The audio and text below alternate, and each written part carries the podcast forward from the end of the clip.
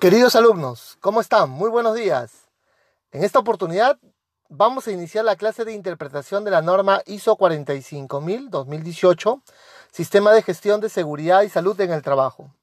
Mi nombre es José Luis Loaiza Solier, soy ingeniero de Higiene y Seguridad Industrial, colegiado, habilitado, consultor de empresas, auditor de sistemas de gestión y docente de posgrado.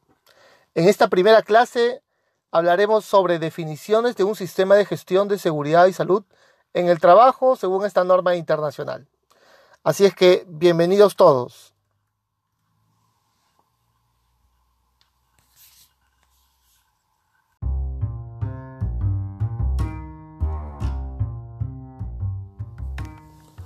...4.2 de la norma internacional ISO 45001-2018... ...comprensión de las necesidades y expectativas de los trabajadores y de otras partes interesadas.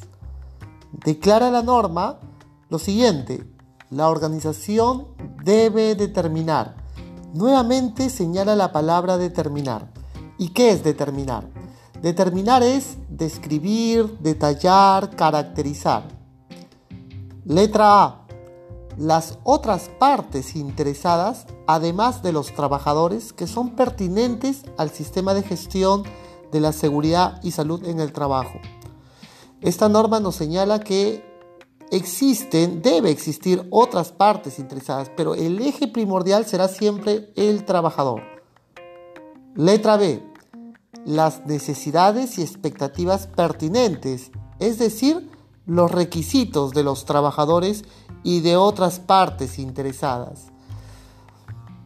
Ya en la letra A nos señala que hay que identificar, detallar, caracterizar, mm, aparte de los trabajadores, las, partes, las otras partes interesadas. Clientes, proveedores, contratistas, gobiernos eh, gubernamentales, gobiernos corporativos, entre otros. En la letra B nos señala aquellas necesidades y expectativas que finalmente van a decantar qué es lo que ellos quieren, qué quieren estas partes interesadas. Quieren ambientes de trabajo adecuados, quieren evitar multas, evitar reclamos, quejas, denuncias, entre otros. Letra C. ¿Cuáles de estas necesidades y expectativas son o podrían convertirse en requisitos legales u otros requisitos? Finalmente, el aceptar estas necesidades y expectativas se van a convertir en o están asociados con exigencias legales u otros eh, compromisos que pueden ser eh, detallados, firmados mediante convenios, contratos, entre otros. Esta norma internacional nos declara la guía y se determina con la letra A 4.2 comprensión de las necesidades y expectativas de los trabajadores y de otras partes interesadas. Acá sí nos detalla, desde la letra A hasta la letra H, quiénes podrían ser analizadas y declaradas en tu sistema de gestión de seguridad y salud en el trabajo. Por ejemplo, autoridades legales y reglamentarias, tales como pueden ser eh, ministerios, eh, gobiernos, OEDGs de repente, municipalidades, entre otras. Casas matrices, gobiernos corporativos, de repente esta empresa tiene su sede aquí en Perú, pero tiene su casa matriz que viene de Alemania. Letra C, los proveedores, contratistas o subcontratistas que de alguna manera trabajan bajo influencia o en las instalaciones de esta organización los mismos representantes de los trabajadores, sindicatos, miembros del comité paritario. En la letra E se detalla aún con mayor precisión organizaciones de empleadores, eh, sindicatos, organizaciones de los trabajadores, entre otros. Hay ciertas organizaciones que tengo la experiencia de conocer. Eh, una organización estatal tenían eh, comités, tenían sindicatos, tenían cuatro o cinco sindicatos, entre otros. Podrías considerar accionistas, clientes, visitantes, comunidad local, vecinos, entre otros. Los mismos clientes también se señalan. En la letra H se describe organizaciones dedicadas a la seguridad y salud y profesionales de la seguridad y salud y en el cuidado de la salud en el trabajo.